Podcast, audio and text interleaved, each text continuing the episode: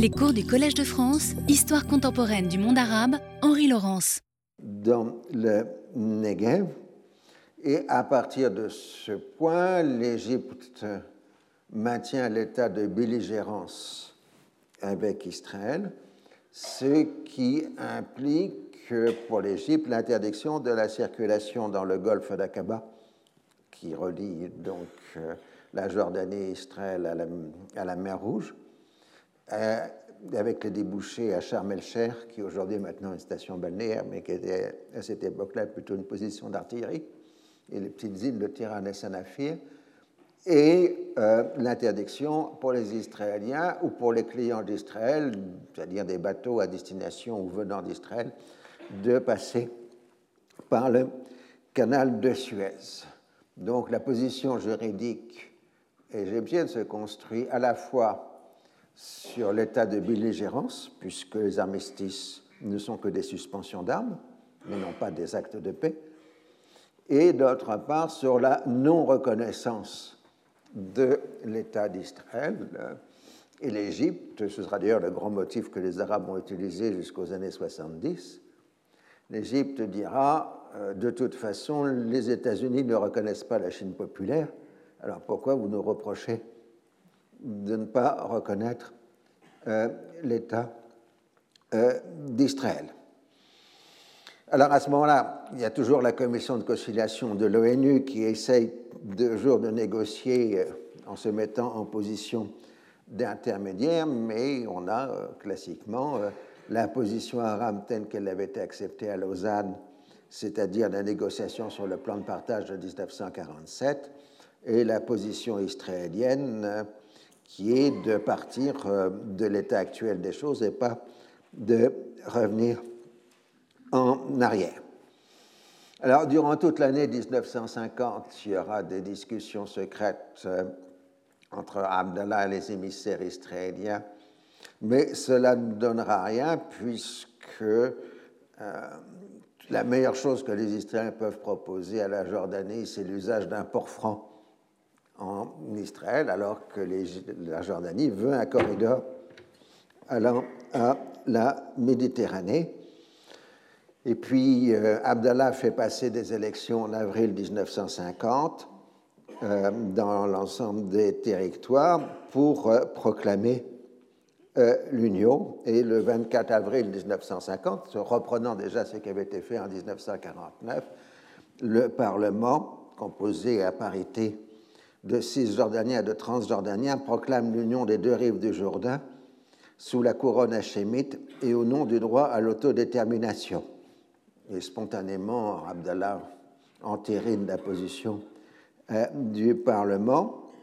Et dans la foulée, la Grande-Bretagne étant la zone de protection accordée par le traité anglo-jordanien à la Cisjordanie, à l'exception de Jérusalem, mais de l'autre côté, la Grande-Bretagne reconnaît déjuré l'État d'Israël.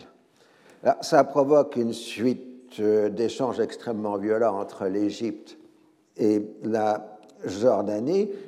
L'Égypte menace de chasser la Jordanie de la Ligue des États arabes, mais il faudrait qu'il y ait euh, une unanimité, ce qui est impossible puisque l'Irak euh, s'y opposerait nécessairement. Alors donc les diplomates, comme vous le savez, parce qu'on se fait déjà deux séances qu'on travaille sur la notion de diplomatie, eh ben, ils font leur diplomatie ils trouvent une solution de compromis qui est adoptée par la Ligue des États arabes le 12 juin 1950. Je cite parce qu'elle est très importante.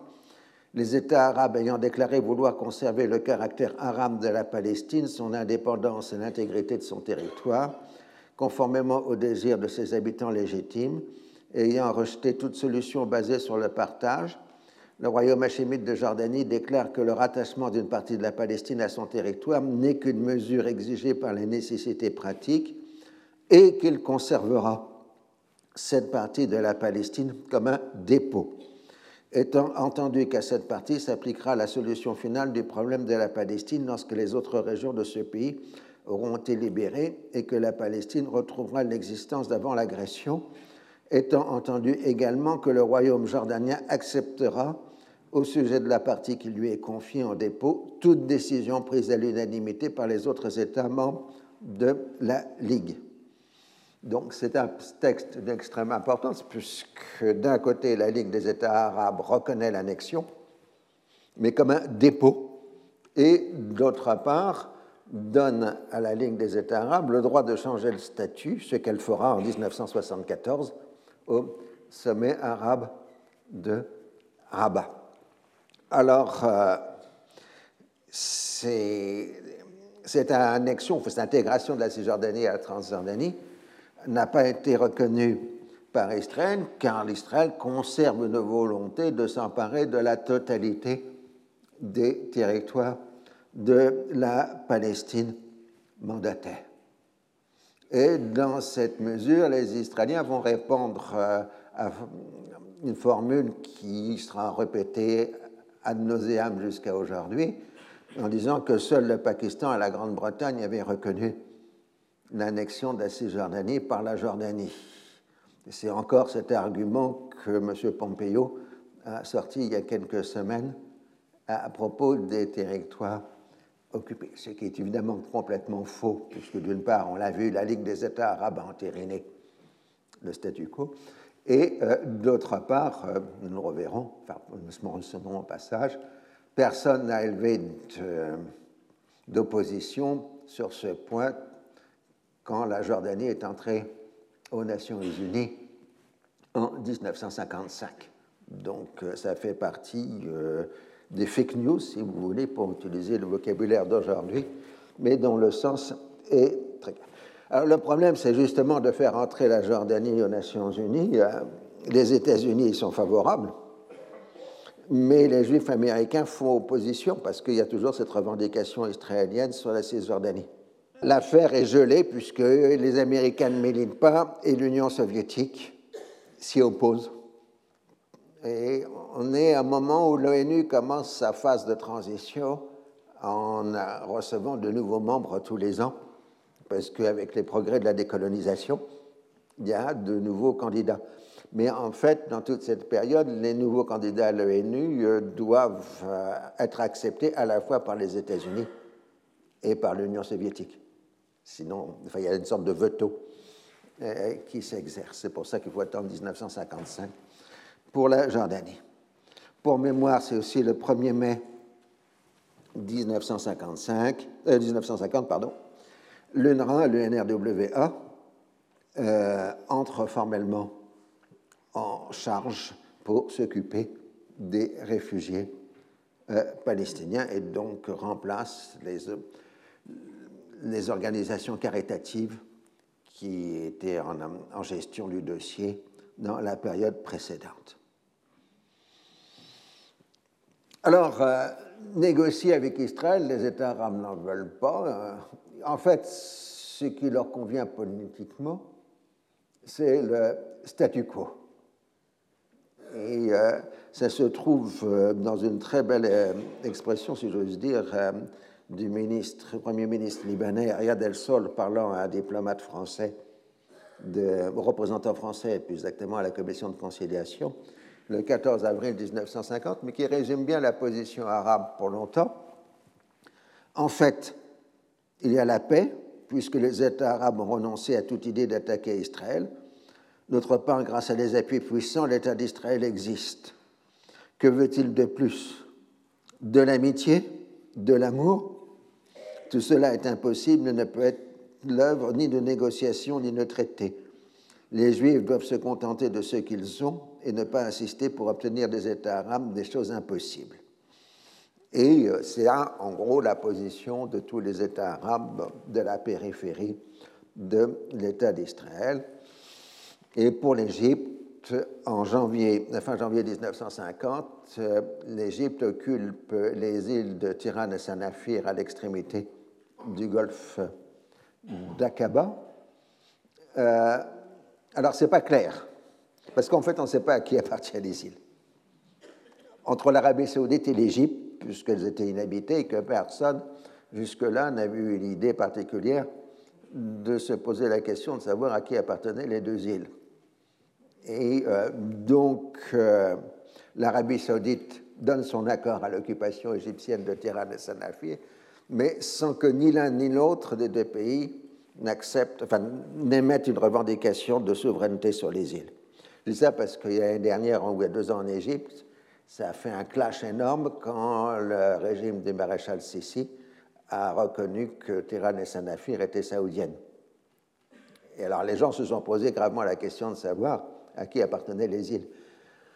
Bah, en fait, personne n'en avait décidé auparavant, parce que comme dans beaucoup de, régions, enfin du secteur du Proche-Orient et du Levant, les frontières étaient encore très mal fixées, les délimitations n'avaient pas été complètes, et il y a sur la carte euh, des séries de, de, secteurs euh, dont on ne sait pas très bien à quel des deux États ou de trois États appartient, le plus célèbre de nos jours, et qui reste de cette période, c'est le fameux, la ferme de Sheba. Euh, mais il y en a beaucoup d'autres dans la région, de territoires au statut juridique un peu fluctuant.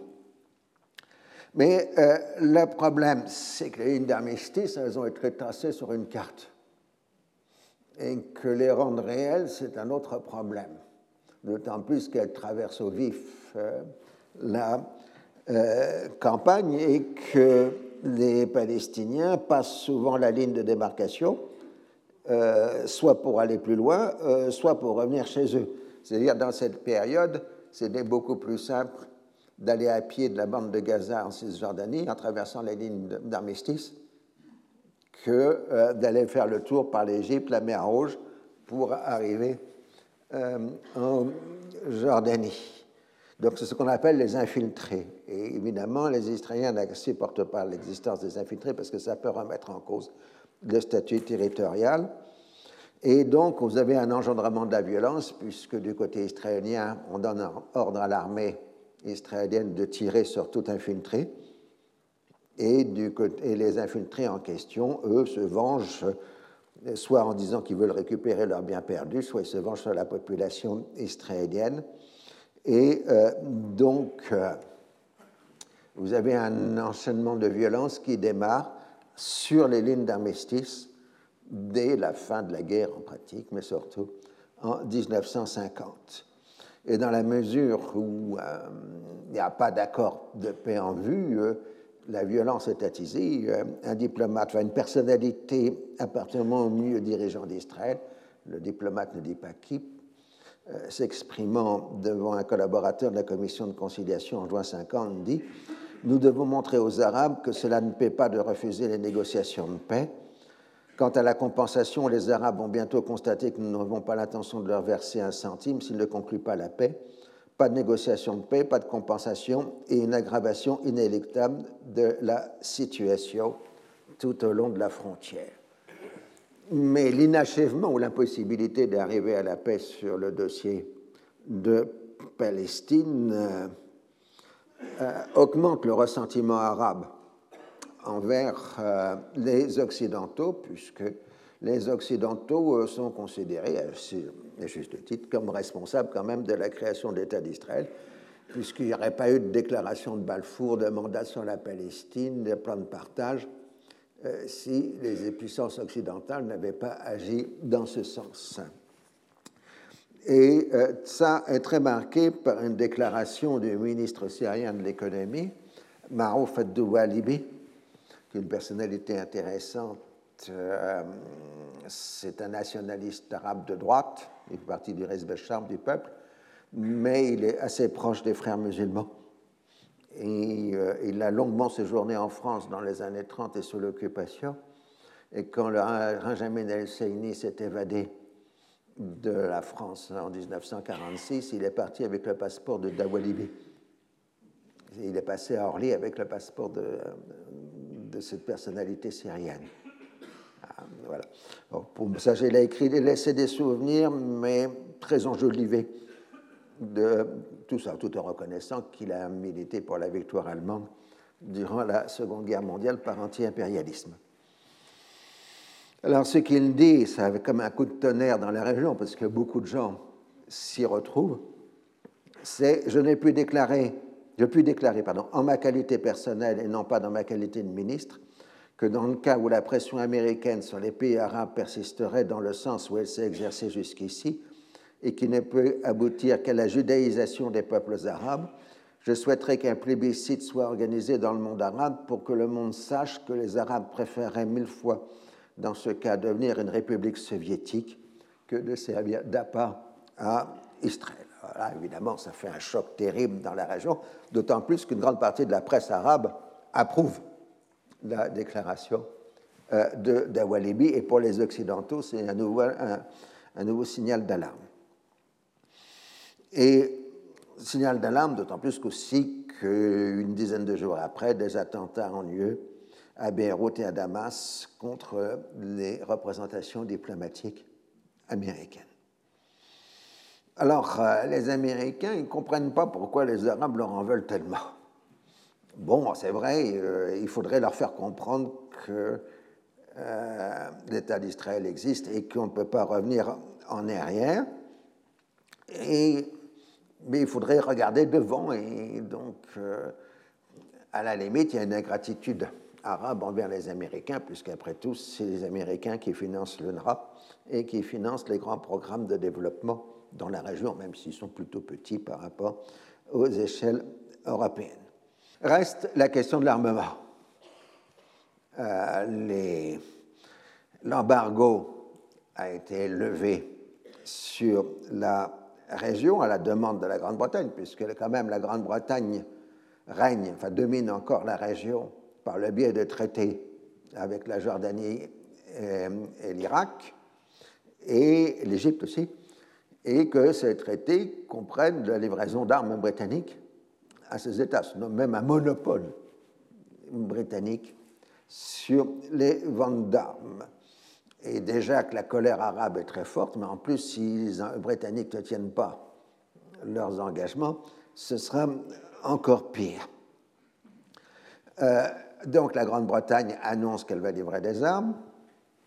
Les États-Unis s'y opposent sous pression.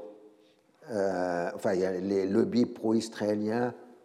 Je ne dis pas lobby juif parce que c'est plus étendu que l'électorat juif aux Américains. Disons les amis d'Israël, ce sera plus précis ou plus imprécis, euh, et euh, qui euh, font pression sur la Grande-Bretagne au Congrès, menaçant de couper l'aide américaine dans le plan Marshall à la Grande-Bretagne si elle livre des armes aux pays arabes. Or, la stratégie américaine, c'est quand même de laisser les, Britanniques au premier rang au Moyen-Orient. Et d'autre part, il faut éviter une course aux armements. Et euh, donc, euh, la question est difficile. D'autant plus euh, qu'il faudrait mettre dans l'affaire la France, qui est éjectée de la région, mais qui a recommencé à livrer des armes à ses anciens États sous mandat, c'est-à-dire au Liban et à la Syrie. Et la France est en train de faire son retour dans la région par le biais des ventes d'armes.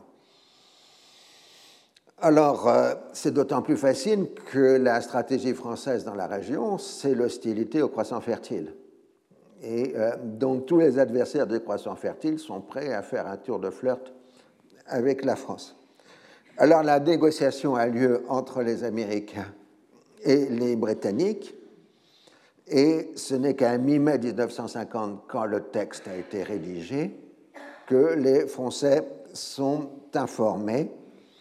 Et c'est donc le ministre français des Affaires étrangères, vous avez là Robert Schuman, qui reçoit l'information le 19 mai 1950. On lui demande de signer la déclaration qui devient donc la déclaration tripartite. Évidemment, les Français ne sont pas contents de ne pas avoir été tenus au courant avant, mais trouvent que c'est un moyen de rentrer politiquement dans la région, reconnu par les anglo-saxons, donc, euh, ils acceptent.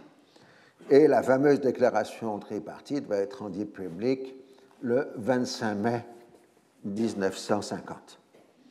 Alors, euh, ce qu'elle comprend, c'est de dire que les trois États s'intéressent à la paix, à la stabilité des États, donc à la question des livraisons d'armes, et qu'ils reconnaissent que les États de la région ont besoin de maintenir un certain niveau de force armée pour assurer leur sécurité intérieure et leur autodéfense, mais euh, qu'il faut d'abord que les États qui reçoivent l'armement s'engagent à, n'avoir aucun acte d'agression. C'est toujours le problème avec les livraisons d'armes. On livre des armes à des États et en plus ils les utilisent. Euh, ce qui est extrêmement exaspérant parce que c'est toujours gênant ensuite pour la diplomatie française ou anglaise et britannique qu'ils aient utilisé les armes. On se demande pourquoi sinon ils les auraient achetées, mais ça c'est un autre problème. Euh, donc, euh, il faut qu'ils ne les utilisent pas à façon offensive. Et le troisième point le plus important, les trois gouvernements saisissent cette occasion de déclarer le profond intérêt qu'ils portent à cette question leur désir d'aider au rétablissement et au maintien de la paix et de la stabilité dans la région et leur inaltérable opposition à tout usage de la force ou à toute menace de recours à la force entre les États quelconques de cette région. Les trois gouvernements, s'ils constataient que l'un quelconque de ces États se préparait à violer les frontières et les lignes d'armistice, ne manqueraient pas, conformément à leurs obligations en tant que membres des Nations Unies, d'agir immédiatement à la fois dans le cadre des Nations Unies et en dehors du cadre des Nations Unies pour prévenir une telle violation. Autrement dit, euh, les trois États s'engagent à maintenir le statu quo territorial dans la région et à maintenir un équilibre d'armement dans la région. Alors évidemment, euh, dans la région, la déclaration est reçu de façon mitigée, parce que d'un côté, c'est une sécurité. Pour les Arabes, c'est une sécurité par rapport à une éventuelle attaque israélienne, et pour Israël, c'est une sécurité par rapport à une éventuelle attaque arabe. Donc ça, c'est le côté positif. Mais en même temps, les deux États de la région, y compris Israël, ils voient la réaffirmation d'une hégémonie étrangère, impériale, sur la région, cette fois-ci sous la forme d'un condominium tripartite. Donc là, c'est euh, plutôt mal reçu. En plus, certains font une lecture supplémentaire en disant que ça s'oppose au croissant fertile, euh, donc à la fusion entre l'Irak et la Syrie. Alors donc les Arabes sont mitigés, puis ensuite, un peu plus tard, ils trouvent quand même que ce n'est pas exactement génial parce qu'ils commencent à comprendre que ça implique un équilibre d'armement entre Israël et ses voisins arabes, ce qui implique que l'armée israélienne soit supérieure à toute force arabe d'un État voisin. Et euh, donc, évidemment, ce n'est pas tout à fait acceptable. Et le mécontentement arabe se réexprime euh, à ce moment-là avec l'ouverture, enfin le début de la guerre de Corée, où, en général, les États arabes, sauf l'Irak, euh, trop liés à la Grande-Bretagne, enfin la Jordanie n'appartient pas à l'ONU, refusent de voter la résolution euh, de l'ONU sur la Corée qui crée une armée internationale pour s'opposer à l'agression euh, de la Corée du Nord sur la Corée du Sud. Euh, et euh, donc, euh, c'est voici une manifestation quasi collective de neutralisme dans la guerre froide des États arabes qui ne se sentent pas engagés dans la cause occidentale, puisqu'après tout, les Occidentaux les ont trahis dans l'affaire de Palestine, alors qu'ils aillent se faire, entre guillemets, voir du côté de la Corée. Alors, bon, la position américaine, bon d'accord, ces Arabes, ils sont en colère, mais ça ira pas loin parce qu'ils sont trop musulmans. Et donc l'islam est quand même hostile au communisme, donc ils ne risquent pas de basculer dans le camp euh, soviétique. Non seulement ils veulent pas, ils n'iront pas dans le soviétique, mais même ce que demandent les Américains aux États arabes, c'est-à-dire des fermes de réformes sociales, eh ben, les régimes corrompus arabes refusent de faire les réformes sociales. Alors aller vers Moscou, dans ces conditions, ça paraît tout à fait discutable. Problème, c'est toujours pour les Occidentaux le problème du Caucase. Euh, c'est un peu la, brèche, vous vous rappelez, dans les cours des années précédentes, en 1941 et surtout en 1942, l'armée allemande était arrivée au Caucase et avait menacé euh, le Moyen-Orient. Et euh, en 1950, euh, l'inquiétude, c'est que l'armée rouge passe le Caucase et entre directement au Moyen-Orient. Et aucune armée locale n'est capable de résister à une pénétration de l'armée rouge. Donc, euh, l'obsession occidentale, c'est la défense du Moyen-Orient, donc la question du Caucase, qui en 1950 n'est toujours pas euh, réglée. Alors, euh, pour le reste, c'est comme je vous l'ai dit, les violences sur les lignes d'armistice, en particulier dans le Negev, qui posent un certain nombre de problèmes. Et une fois qu'Abdallah a confirmé son annexion de la Cisjordanie, il reprend les négociations à Israël, et c'est pour cette raison qu'il se rend le 20 juillet 1951 à Jérusalem, officiellement pour prier à la mosquée Al-Aqsa, mais officieusement pour recevoir des émissaires israéliens, et c'est à ce moment-là qu'il est assassiné par un Palestinien, l'assassin ayant été immédiatement tué par les gardes du corps. C'est toujours difficile de savoir qui a commandité. On dira que c'est l'entourage du mufti de Jérusalem, mais la chose est incertaine. À ce moment-là, la disparition d'Abdallah entretient un flou sur l'avenir de la Cisjordanie et Ben Gurion envisage une invasion israélienne de la Cisjordanie. Euh, mais il comprend vite que les anglo-saxons s'y opposeront. Alors, c'est une des grandes rituels des réflexions locales c'est euh, que à chaque fois qu'il se passe quelque chose en Jordanie, on vous dit l'État jordanien va bientôt disparaître. Ça fait à peu près 40 ans que je suis dans la profession, et c'est 40 ans que tous les deux ans, euh, on me fait cette prédiction. Hein. donc, euh, c'est déjà le cas en 1951, au moment de la disparition d'Abdallah. Son fils Talal, lui, succède sans problème, mais on sait le nouveau souverain, d'une part, a des troubles psychologiques graves et d'autre part est anti-britannique. Euh, alors, c'était aussi une conséquence des troubles psychologiques, mais bon. Euh, et euh, en tout cas, il a été plusieurs fois hospitalisé en Suisse pour ces problèmes. Mais l'attention va se déplacer voilà, sur l'autre secteur, qui est encore une question pendante aujourd'hui, qui est la DMZ, donc la zone démilitarisée, entre la Syrie et Israël. Alors, euh, vous voyez que c'est un peu compliqué parce que vous avez d'un côté une frontière internationale euh, qui passe au milieu de la zone démilitarisée. Euh, ensuite, vous avez une partie de la zone démilitarisée qui est dans l'ancienne Palestine mandataire. Et l'autre partie, euh, et l'autre côté, avec euh, cette enclave particulièrement ennuyeuse, euh, qui est ce morceau de Palestine mandataire qui remonte le long de lac de Tibériade, avec le point extrêmement gênant c'est qu'on ne sait pas où se trouve la frontière internationale. officiellement, elle est à 10 mètres des rives du lac. Euh, donc le lac est intégralement, enfin, plus exactement pour être clair, le lac était intégralement à l'intérieur de la Palestine mandataire.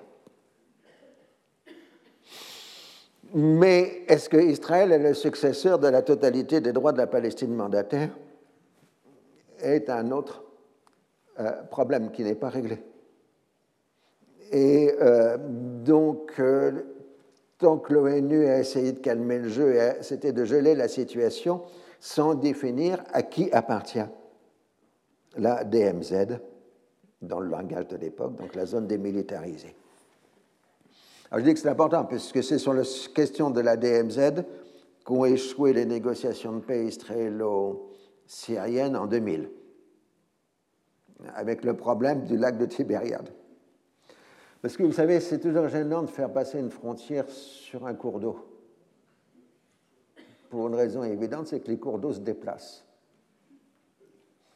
Et euh, donc, si le cours d'eau se déplace, est-ce que la frontière se déplace en fonction du cours d'eau?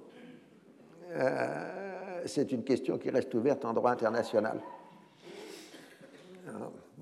Il y a eu un exemple récent, enfin quelques années, mais ça, ça a été réglé par le Vatican qui a fait l'arbitrage. C'était entre le Chili et l'Argentine, puisque la frontière était sur la ligne des partages des eaux dans les Andes. Et que, comme la ligne de partage des eaux s'est déplacée, il fallait déplacer la frontière et le pape, enfin, le Saint-Siège a fait un arbitrage accepté par les deux pays. Euh, mais là, dans le cas précis, euh, il n'y a pas de Vatican pour régler la question du lac de Tibériade. Euh, et évidemment, tout ça se fait dans le secteur absolument vital dans la région, puisque toute l'alimentation en eau vive passe par là. Et euh, les Israéliens commencent euh, des travaux au niveau du lac Hulé que vous voyez en haut. Alors à l'époque, on n'était pas écologiste, c'était un magnifique marécage avec des tas d'oiseaux migrateurs, etc on trouvait sale et dégueulasse, et qu'il fallait donc faire de la belle agriculture en asséchant le marais. Euh, ça, c'est la mentalité de 1950. Euh, c'est pas euh, la nôtre. Euh, donc, on saisit la commission d'armistice, qui est tripartite, Israël, Syrie et l'ONU. Et donc, la voix prépondérante, c'est celle de l'ONU, puisque, en général, les Syriens et les Israéliens ne sont pas d'accord, donc c'est le vote du troisième euh, qui fait pencher euh, la balance. Et l'ONU, enfin les observateurs de l'ONU, acceptent la thèse arabe qu'il n'y a pas de souveraineté israélienne sur la zone démilitarisée, donc il ne peut pas y avoir d'expropriation des habitants arabes pour faire les travaux d'irrigation. Euh, mais les Israéliens veulent créer des faits accomplis pour c'est-à-dire en forçant les habitants arabes à prendre la nationalité israélienne. Et si les habitants arabes prennent la nationalité israélienne, ils reconnaissent que c'est un territoire israélien. Et à partir de ce moment-là, on peut les expulser en Israël. Euh, et évidemment, les intéressés euh, refusent. Et donc, militairement, euh, l'armée israélienne détruit un certain nombre de villages arabes du secteur et une partie des Arabes du secteur se réfugient en Syrie. Le résultat, c'est que l'armée syrienne réplique en bombardant les positions israéliennes dans le secteur, et on entre dans un cycle de violence autour de la DMZ qui va durer jusqu'en 1967, puisque c'est une des causes principales, enfin immédiates, de la guerre de, de juin 67 ou des six jours, qui est la question de la DMZ syrienne. Alors ensuite, on a fait ah, il y avait des pauvres paysans israéliens qui étaient bombardés par les, par les Syriens à partir du Golan. Vous voyez que la question est un peu plus compliquée sur le plan euh, juridique.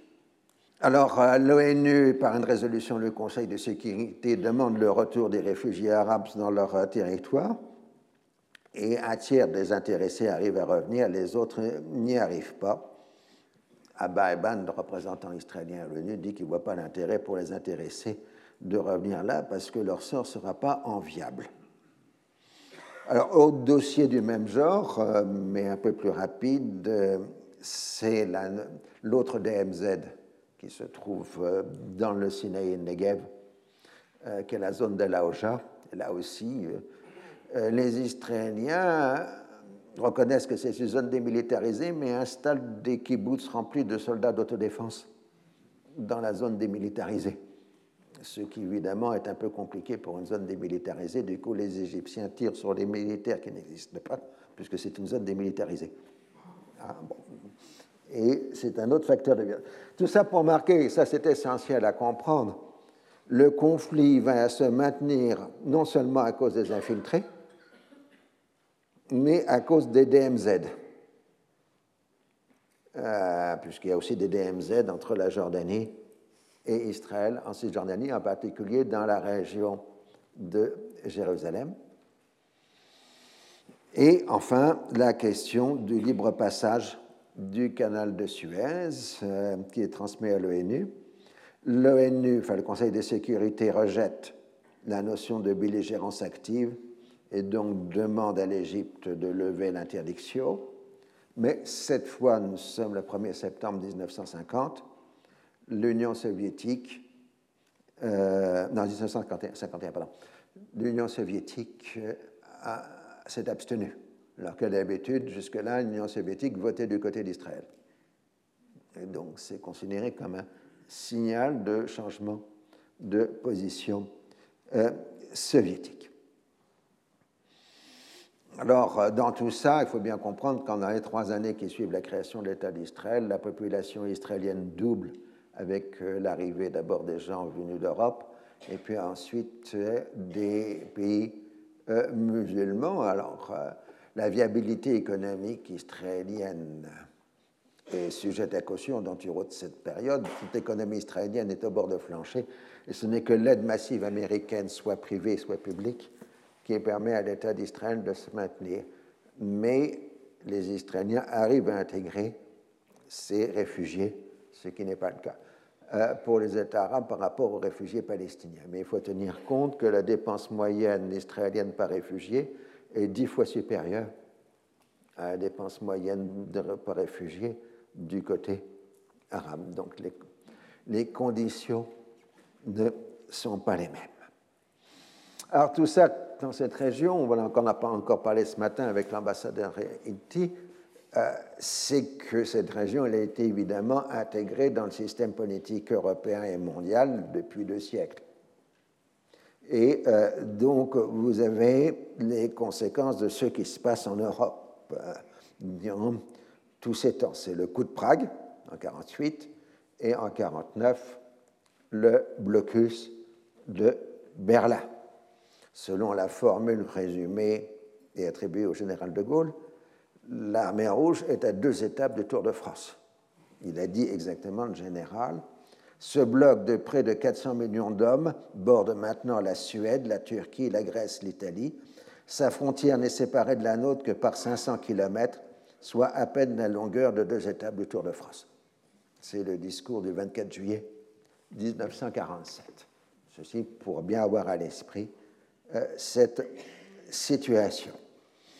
Alors les Européens se sentent complètement désemparés, ils ne font pas le poids face à cette puissante armée rouge qui est de l'autre côté, du rideau de fer, et d'autant plus qu'une bonne partie de l'armée britannique est encore au Moyen-Orient. Donc ils demandent l'aide américaine, parce que les Américains ont presque évacué l'Europe en 1945 en 45-46. Mais les Américains disent on veut bien revenir, mais d'abord il faut que vous le demandiez poliment et vous montrez que vous soyez sage. Euh, c'est-à-dire qu'on demande aux Européens euh, de prendre position. Et c'est donc le pacte de Bruxelles du 17 mars 1948 qui est explicitement contre l'Allemagne et implicitement contre l'Union soviétique et qui est voté par la, enfin, auquel adhèrent euh, la France, la Grande-Bretagne et les trois pays du Benelux, qui forment donc un premier bloc occidental, ça s'appelle l'Union occidentale. C'est l'élargissement du traité franco-britannique de Dunkerque du 4 mars 1947. Donc l'Union occidentale, qui deviendra en 1954 l'Union de l'Europe occidentale, euh, se dote d'un comité militaire permanent et à partir de ce moment-là, on commence les discussions avec les Américains. Mais nous sommes à ce moment-là à la veille des élections présidentielles américaines et les Américains disent attendez le résultat des élections, d'autant plus que tout le monde pense que Truman va être battu et que donc euh, il faudra attendre son successeur. Et euh, néanmoins, Truman fait passer par un vote bipartisan au Congrès ce qu'on appelle la résolution Vandenberg du 11 juin 1948, qui permet aux États-Unis de conclure une alliance militaire en temps de paix, question qui était fondamentale du point de vue juridique, puisque jusque-là, les Américains ne pouvaient faire des traités d'alliance qu'en temps de guerre. Et la question était de savoir qui de la présidence ou du Congrès avait le droit de décider d'une guerre, question récurrente jusqu'à aujourd'hui euh, aux États-Unis. Alors, euh, toujours la même question, soit la stratégie périphérique que je vous ai déjà expliquée, c'est-à-dire on laisse l'armée rouge arriver jusqu'aux Pyrénées et on fait la reconquête euh, par des bombardements et ensuite des D-Day comme en 1944, soit on les arrête sur place mais le seul problème de les arrêter sur place, c'est l'usage de l'arme nucléaire. Parce que, vu l'état de l'armement des forces occidentales, le seul moyen d'arrêter l'armée rouge, c'est de passer à l'arme nucléaire tout de suite. Alors la France, pour des raisons tout à fait compréhensibles, est partisane de... Et enfin, est résolument hostile à la stratégie périphérique parce qu'elle n'a pas envie d'être occupée jusqu'aux Pyrénées euh, par l'armée rouge. Alors, euh, une fois que les affaires sont réglées aux États-Unis, c'est-à-dire la réélection de Truman, la désignation d'Acheson comme secrétaire d'État, la négociation euh, peut reprendre. du côté non européen, il y a les Américains et les Canadiens, et les deux veulent simplement une couverture militaire de l'Atlantique Nord, ce qui permet de couvrir le continent nord-américain. Donc, il demande l'élargissement du pacte de Bruxelles aux pays scandinaves, Danemark, Norvège, Islande, ainsi qu'au Portugal. Alors, Portugal est compliqué, c'est une dictature, mais elle était du bon côté durant la Seconde Guerre mondiale. Elle était du côté allié, c'est-à-dire que les Portugais ont laissé les Anglais et les Américains utiliser les Açores comme base militaire durant la Seconde Guerre mondiale, donc euh, on ne leur en veut pas trop d'être une dictature fascisante. Et d'autre part, euh, si on utilise le terme Atlantique Nord, on n'a pas besoin de mettre le terme Europe. Et on peut persuader l'électorat, l'opinion publique américaine qu'il s'agit bien de la protection du continent américain et non pas d'aller encore faire une fois la guerre pour ces imbéciles d'Européens. Hein, ce sera la troisième. Et les Américains commencent à en avoir assez. Alors, le problème, c'est que les Français ne veulent pas d'Atlantique Nord parce qu'ils veulent intégrer la Méditerranée. Alors, euh, la première revendication française, c'est mettre l'Algérie, qui est française. À cette époque, ce sont des départements français. Et surtout, les Français trouvent qu'il y a trop de Scandinaves dans l'affaire. Ils demandent donc, pour compenser les Scandinaves, d'y mettre l'Italie, qui est un pays vaincu de la Seconde Guerre mondiale. Et les Français disent on arrête tous les processus en cours en Allemagne, c'est-à-dire la fusion des zones d'occupation et la création de la République fédérale allemande euh, et euh, le processus d'intégration militaire, si vous n'acceptez pas l'Algérie et l'Italie dans la négociation. Le problème revient, c'est que le Congrès des États-Unis ne peut pas accepter de donner au président le droit de déclarer la guerre sans référer. Donc, ça va être la conclusion, le fameux article 5 du traité qui dit les parties conviennent qu'une attaque armée contre l'une ou plusieurs d'entre elles survenant en Europe ou en Amérique du Nord sera considérée comme une attaque dirigée contre toutes les parties et en conséquence, elles conviennent que si une telle attaque se produit, chacune d'elles assistera à la partie ou les parties ainsi attaquées y compris par l'emploi de la force armée pour rétablir et assurer la sécurité dans la région de l'Atlantique Nord. Donc, clause importante. Pour mémoire, à ma connaissance, elle n'a été appliquée qu'une seule fois, après le 11 septembre 2001. Euh, L'article 5 a été à ce moment-là appliqué. Alors, euh, la décision est donc euh, faite de transférer les, institutions du pacte de Bruxelles dans le nouveau traité qui, vous l'avez compris, prend le nom de traité de l'Atlantique Nord, qui est signé le 9 avril 1949 à Washington.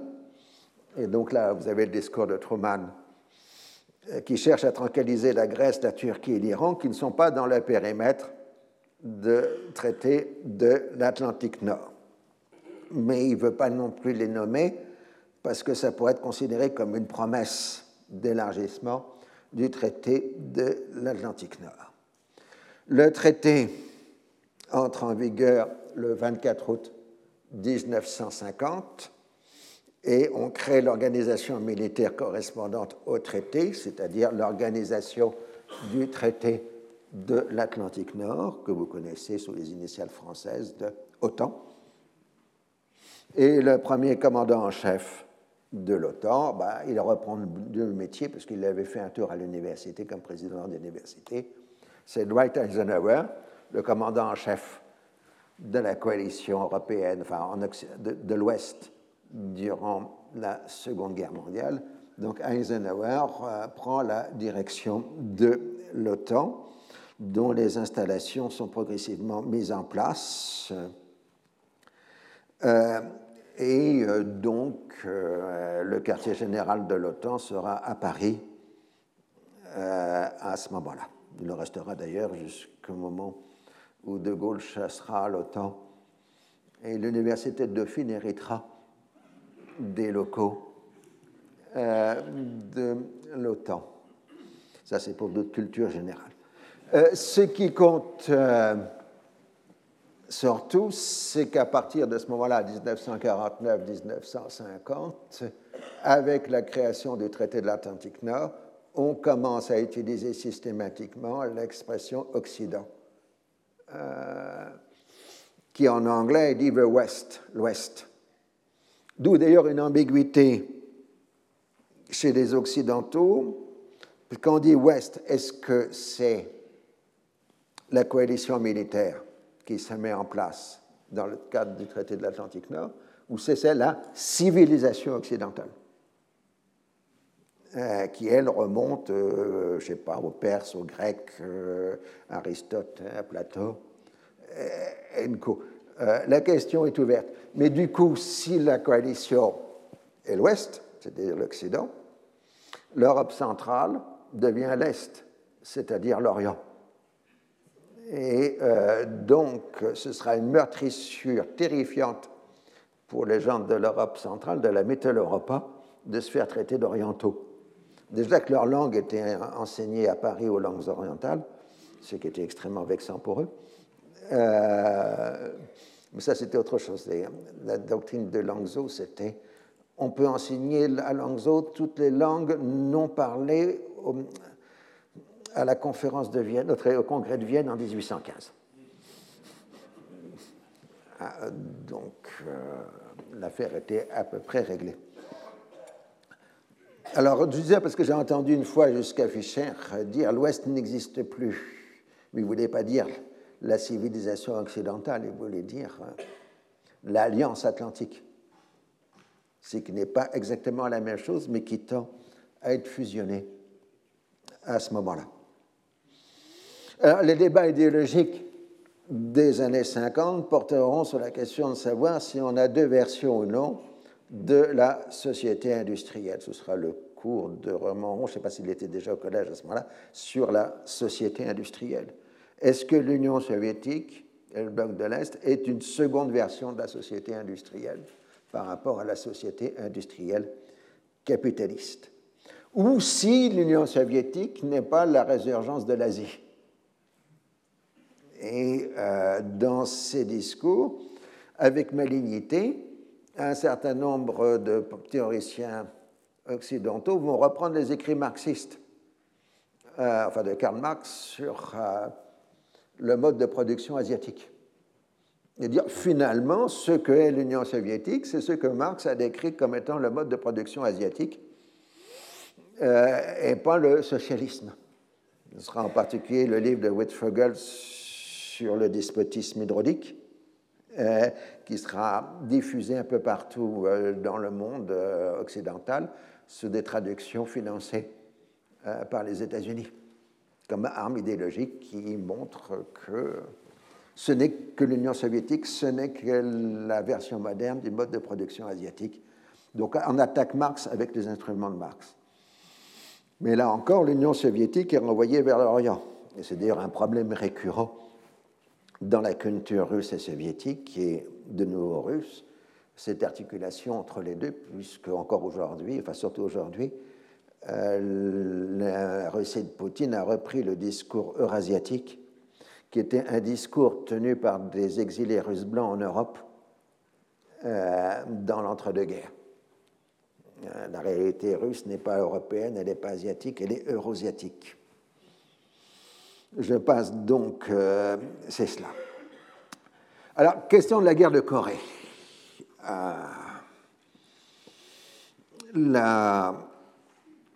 L'inquiétude européenne, c'est que si l'armée américaine, ce qu'elle est en train de faire avec MacArthur, intervient en Corée, c'est que les Américains vont découvrir la protection militaire euh, de l'Europe.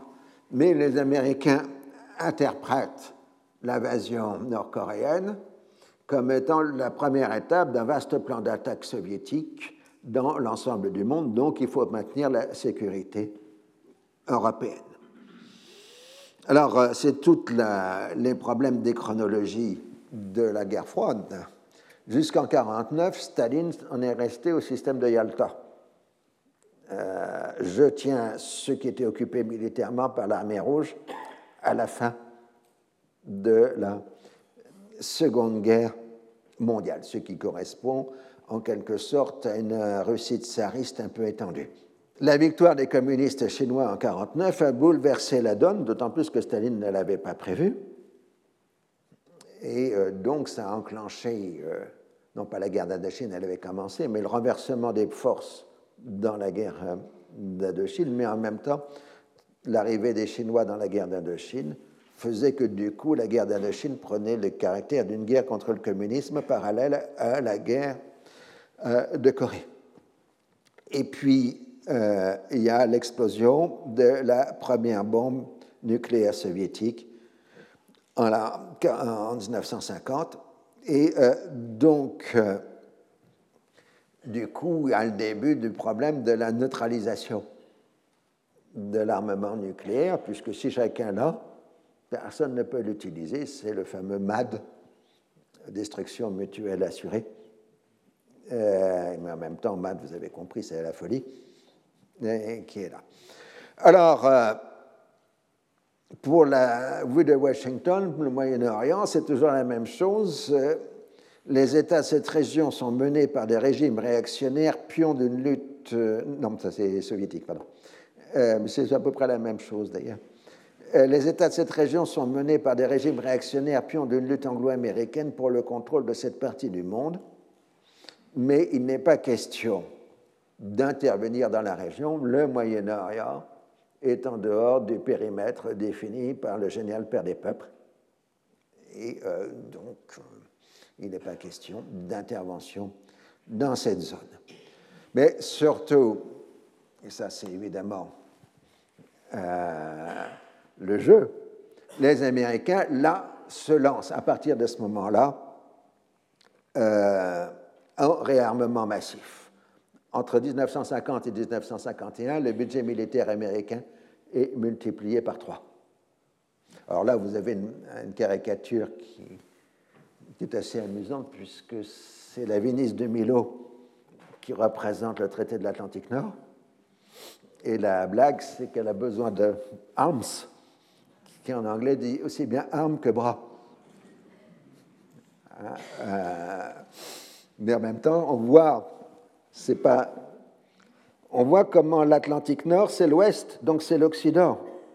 Donc c'est 25 siècles. Donc la Venise de Milo peut représenter la civilisation occidentale. Euh, cette caricature dit beaucoup de choses en même temps. Et euh, donc, L'OTAN devient donc une organisation militaire euh, intégrée et le grand quartier général des puissances alliées en Europe, le CHAP, est créé. Ici, voilà, le CHAP, Supreme Headquarters Allied Powers in Europe, euh, donc le CHAP qui est installé en France euh, à ce moment-là, établi en janvier 1951 à Paris et on établit à partir de là des commandements militaires régionaux. Reste la question qui va peser pendant, sur les 20 premières années de l'Alliance atlantique, c'est celle de la direction effective de l'Alliance. Elle est manifestement anglo-américaine, alors que les Français voudraient une égalité de traitement et donc une gestion tripartite de l'Alliance. Et ça durera jusqu'aux années 60. Et quand De Gaulle fera une nouvelle demande, ce sera refusé. Et à ce moment-là, la France se retirera euh, de l'OTAN.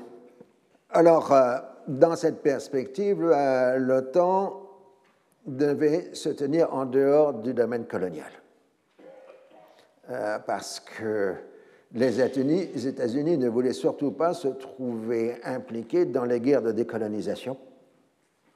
Et donc, en dehors des départements français d'Algérie, euh, les Américains se tiennent, euh, l'OTAN se tient en dehors du domaine colonial. Il y aura des bases militaires américaines, mais hors OTAN, au Maroc. Avant la guerre de Corée, de toute façon, euh, l'armée américaine ne dispose pas des sources, ressources humaines suffisantes pour couvrir l'ensemble de la région. Du coup, la question importante, c'est le Caucase, vous l'avez deviné. Et euh, donc, euh, la question est d'intégrer ou non la Turquie dans le nouveau système militaire européen, enfin occidental, donc reconnaître aussi la Turquie comme une puissance occidentale. Donc, euh, la dernière fois, j'avais terminé par une des grandes bouteilles à l'encre. Où se trouve la Turquie? Et euh, c'est une question qui est en effet pas facile, euh, puisque depuis l'époque kémaliste, elle s'intègre aux premières institutions européennes. Et euh, d'autre part, elle est plutôt brouillée avec la Syrie à cause du Sanjak d'Alexandrette que les Français ont livré à la Turquie en 1939. J'ai eu un cours l'année dernière sur ce sujet. Je n'insiste pas, vous n'avez qu'à revenir au livre de toute façon, il est là pour ça. Euh, et euh, donc, euh, la Turquie se sent surtout, légitimement, menacée par la Russie de Staline. Vous vous rappelez les événements de 1945-47 et du coup qui avaient provoqué l'entrée de la flotte de guerre américaine en Méditerranée. Et je vous avais expliqué qu'à partir de 1948, cette flotte de Méditerranée est devenue ce qu'elle est toujours, la sixième flotte américaine. Donc, elle aide par la présence de la sixième flotte dans la première fonction et de protéger l'Europe et la Turquie, euh, un élément du dispositif. Ensuite, la Turquie avait demandé de bénéficier du plan Marshall. Alors les Européens y étaient hostiles tout simplement parce qu'ils considéraient que s'il y avait quelqu'un de plus à manger de gâteau, la part serait plus petite pour les autres. Euh, mais les États-Unis avaient dit non, non, il faut bien que la Turquie participe au plan euh, Marshall. Et en 1950, la Turquie est devenue membre du Conseil de l'Europe. Euh, donc, comme un certain quotidien vespéral qui est devenu plutôt prandial, la page Turquie se trouve euh, euh, en Europe et non pas au euh, Moyen-Orient. En Turquie, à l'époque, après la mort de Mustafa Kemal, c'était toujours le régime des partis uniques, le parti républicain du peuple. Le choix de l'Occident s'est accompagné du pluripartisme. Donc après 1945, euh, la Turquie fait le pas décisif d'accepter le pluripartisme et qui a amené l'émergence d'une nouvelle force politique qui est composée d'une partie d'anciens kémalistes, qui est le Parti démocrate. Euh, et les démocrates rapidement de l'importance en axant leur campagne politique sur l'allègement de la pression étatique sur la population et une plus grande liberté d'entreprise. En fait, la force de la propagande du Parti démocrate turc, c'est de diminuer la pression étatique sur la population, restaurer au moins un minimum de libre entreprise économique et de façon entendue augmenter la liberté religieuse aux institutions musulmanes qui sont largement sous pression sous la dictature euh, kémaliste. Et après tout, la liberté religieuse fait partie des points essentiels de la pensée occidentale. Et euh, donc là, vous avez un poster électoral du Parti démocrate, euh, La nation à la parole, pour les élections de mai 1950. Et euh, donc, le Parti démocrate remporte de façon écrasante les élections. Et donc, c'est Gelal Bayar et surtout Anand Manderes euh, qui accèdent au pouvoir en Turquie. Jalal Bayar est président de la République et Anand Manderes. Manderes, hein, c'est le nom d'un petit fleuve d'Anatolie que vous connaissez tous, qui s'appelle le Méandre. Euh, donc, euh, Anand Manderes, qui est le Premier ministre, et le premier geste symbolique du Parti démocrate, c'est d'avoir envoyé un contingent turc dans l'armée de l'ONU en Corée, ce qui évidemment a été vu très favorablement par les Américains. Et comme les Turcs sont réputés comme étant d'excellents soldats, le bataillon turc a eu plus que des éloges pour son comportement euh, durant la guerre de Corée. On a eu aussi un bataillon français, on l'ignore généralement, en Corée. Au moment de la constitution d'alliance, euh, on a vu que les atlantistes pur et dire, c'est-à-dire les Cadoniens et les Scandinaves, ne voulaient pas de la Méditerranée. Ils avaient été obligés d'accepter l'Italie et l'Algérie. Euh, mais dans la mesure même où le caractère culturel occidental s'affermissait, puisque Occident, qu'est-ce que ça veut dire? Euh, Il faut aussi prendre compte le problème de la stratégie périphérique. Et il faut donc, si on veut que l'armée turque puisse arrêter euh, l'armée rouge s'il passe le Caucase, euh, la renforcer considérablement, et ça ne peut être fait que dans le cadre d'intégrer la Turquie au traité de l'Atlantique Nord. Évidemment, il y a des fortes résistances. Euh, et d'autre part, euh, les Anglais sont contre. Parce que si la Turquie fait partie de l'Atlantique Nord, euh, ils seront plus indépendants que des Turcs qui seraient maintenus au Moyen-Orient, c'est-à-dire dans un système hégémonique euh, britannique. Mais c'est toujours la même question. Il faut utiliser le réarmement maintenant qui est en cours, je dis on triple le budget militaire, pour pouvoir arrêter un peu partout l'armée rouge. Et euh, donc, euh, la question, c'est que finalement, on va faire entrer la Grèce et la Turquie dans le traité de l'Atlantique Nord. Alors, la Grèce, militairement, c'est zéro. Elle sort complètement épuisée de sa guerre civile contre les communistes et de la Seconde Guerre mondiale qui a été terrible en Grèce. Mais d'abord, ça fait la jonction territoriale avec la Turquie. Et d'autre part, comme ça, ça fait euh, Platon et Aristote dans l'Alliance atlantique. Hein, euh, et euh, donc, ça diminue le poids de la Turquie qui pose question toujours dans ces problèmes. Reste donc que les Britanniques ne sont pas vraiment partisans de cela. Et donc, euh, on cherche des solutions de compromis entre les positions britanniques et celles des stratèges américains qui veulent mettre la Turquie dans l'affaire. Et euh, tout ça, il faut le comprendre, avec un poids croissant du pétrole euh, sur la scène internationale.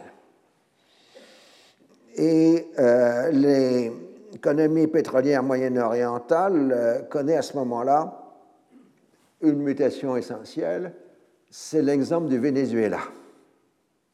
le Venezuela, qui est le principal producteur de l'Amérique du Sud, vient d'obtenir un accord 50-50 sur le partage de la, de la redevance avec les compagnies occidentales. On l'a obtenu en 1943. Et donc, euh, en Arabie saoudite, c'est juste l'émergence de la première génération des diplômés saoudiens des universités américaines. Avant, il y en avait pas. Ils arrivent, euh, il y a tout un flot de Moyen-Orientaux qui arrivent en 45-46 dans les universités américaines, j'en ai connu, euh, et, euh, qui donc, en 50, ils sont retour au pays. Et ils ont des compétences que les autres n'ont pas, en particulier en Arabie saoudite, les premiers diplômés euh, saoudien arrive en sachant exactement euh, lire des, bilans de, de compte, euh, avoir une idée des techniques pétrolières, etc. ils ont pour la première, il y a des interlocuteurs saoudiens qui comprennent ce que font les gens des compagnies pétrolières. La guerre de Corée a enclenché un boom des matières premières, c'est ce qu'on appelle en histoire le boom coréen et euh, en particulier une hausse de la consommation euh, du euh, pétrole. un moment où, comme on l'a vu par ailleurs l'année fois précédente, ou les fois précédentes, l'arrivée du pétrole saoudien à la Méditerranée par la Tapline. Alors, l'Arabie saoudite fait deux pas de géant en 1950. Le premier, c'est que les Américains, l'Aramco, accepte le 50-50. Et le second, c'est que l'Aramco va payer ses impôts non pas aux États-Unis, mais en Arabie saoudite. Parce que jusque-là, elle payait les impôts en Arabie, aux États-Unis. Et alors, bon, les, les, progressistes américains vont trouver que c'est un scandale que les pays producteurs touchent les impôts, mais bon, euh, euh, c'est. Alors, le résultat, euh, évidemment une amplification considérable des ressources financières de l'Arabie saoudite. En Irak, l'IPC suit, l'Iraq Petroleum Company, qui est un consortium euh, européano-américain, et en 51, en avril 51, l'IPC accepte l'équivalent du 50-50. Le résultat, ça vous donne pour l'Irak Revenu pétrolier de l'Irak en 1950, 7 millions de livres sterling. En 1953, 50 millions de livres sterling. Ah, on voit l'élan à la fois par le 50-50 et la hausse de la production et de la Alors, euh, la question si l'Arabie saoudite commence à devenir un facteur important dans la production pétrolière mondiale, elle devient vitale pour l'Occident. Et les Américains sont présents essentiellement à Daran,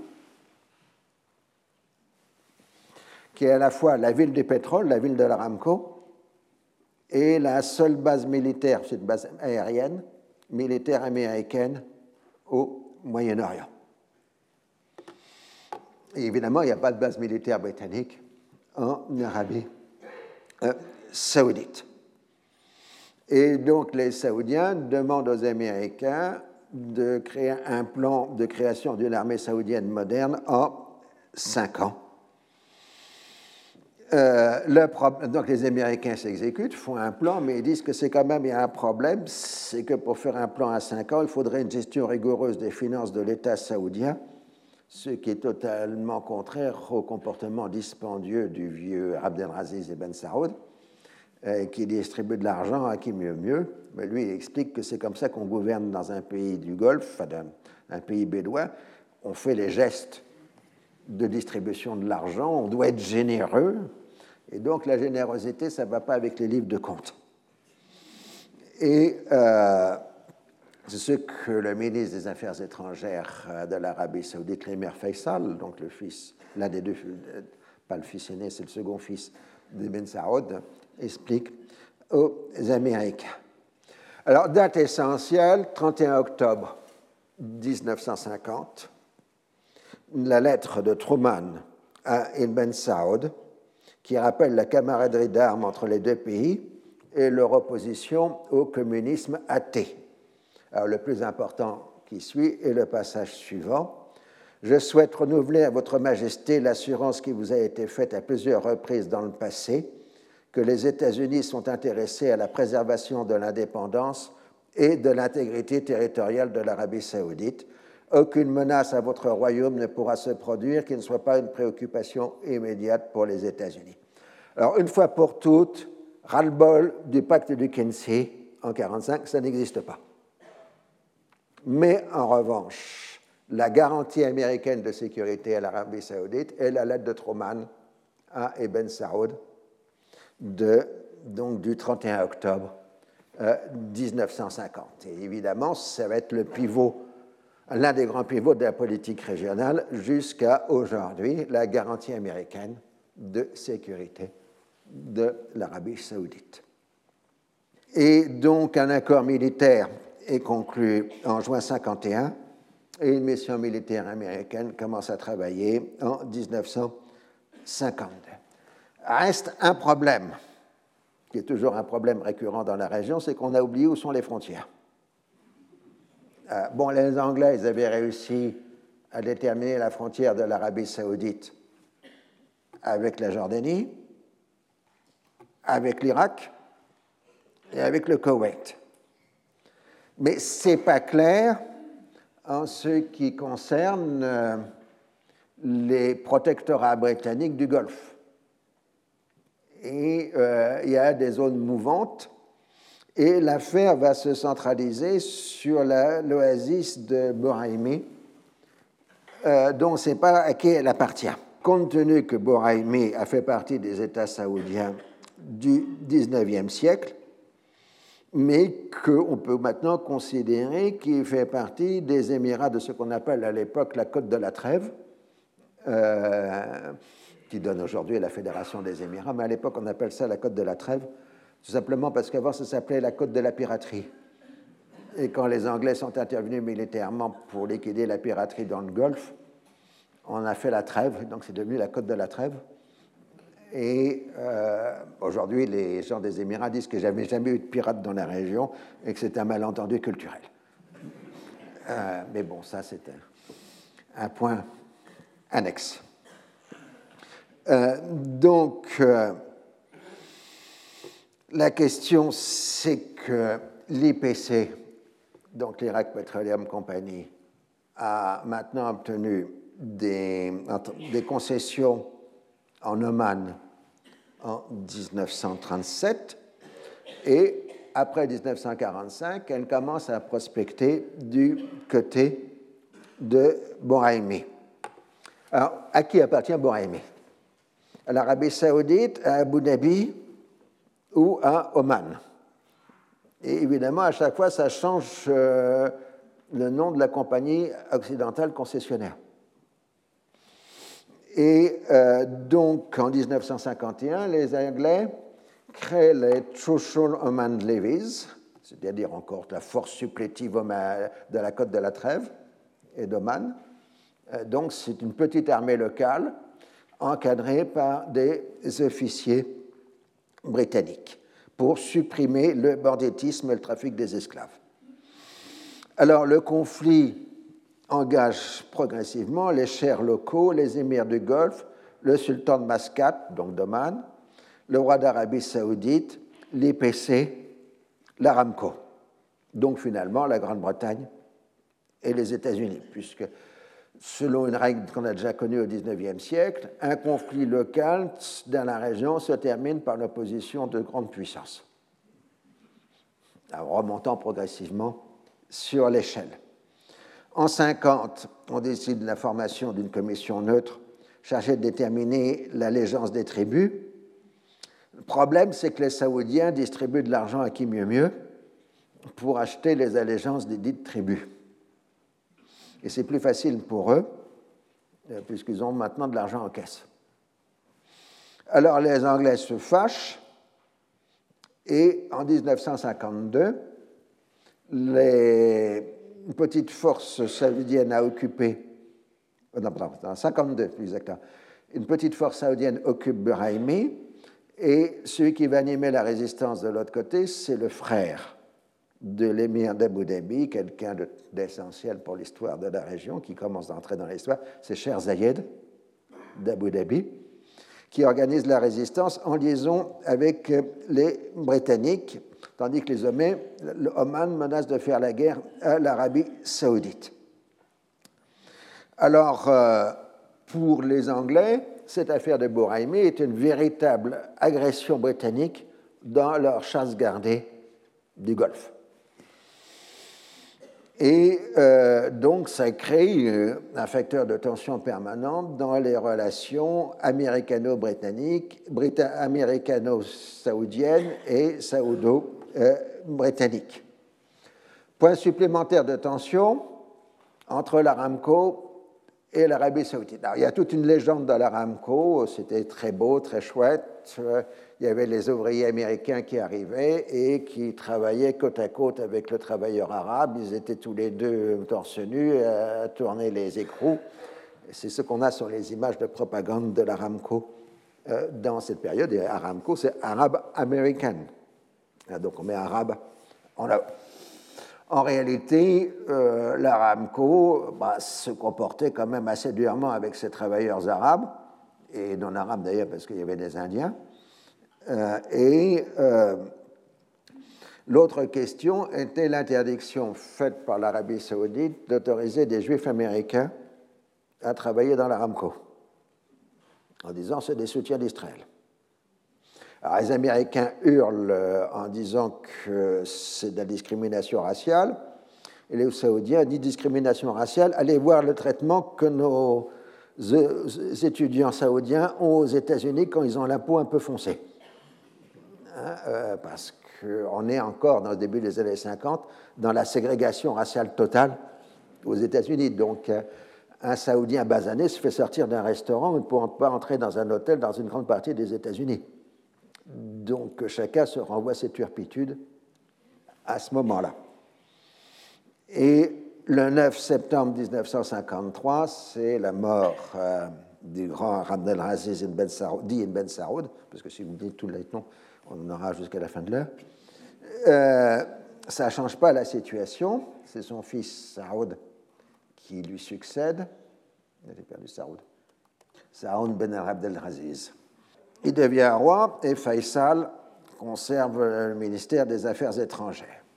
Né en 1902, le nouveau souverain a participé dès le plus jeune âge aux campagnes militaires de son père, dans les dernières années du règne, il était apparu comme un réformateur attaché à la constitution d'un État moderne. De façon assez brouillonne, il va travailler à la modernisation du royaume, à la constitution de services sociaux, tout en mélangeant le budget de l'État et le sien, ce qui pose un problème très rapidement de comptabilité, puisque, en dépit de l'accroissement rapide des revenus pétroliers, l'endettement du pays suit le même mouvement en raison des dépenses euh, du souverain. Alors, euh, on a quand même des ressources budgétaires, c'est ça, voilà. 39 millions, les paiements de l'Aramco à l'Arabie saoudite, c'est 39,2 millions de dollars en 49, 56,7 millions en 50, 966 millions en 54. 50-50, les impôts, etc. Euh, il reste qu'il y a la question des concessions. Les Anglais, enfin la concession n'avait pas pris en compte euh, les zones offshore.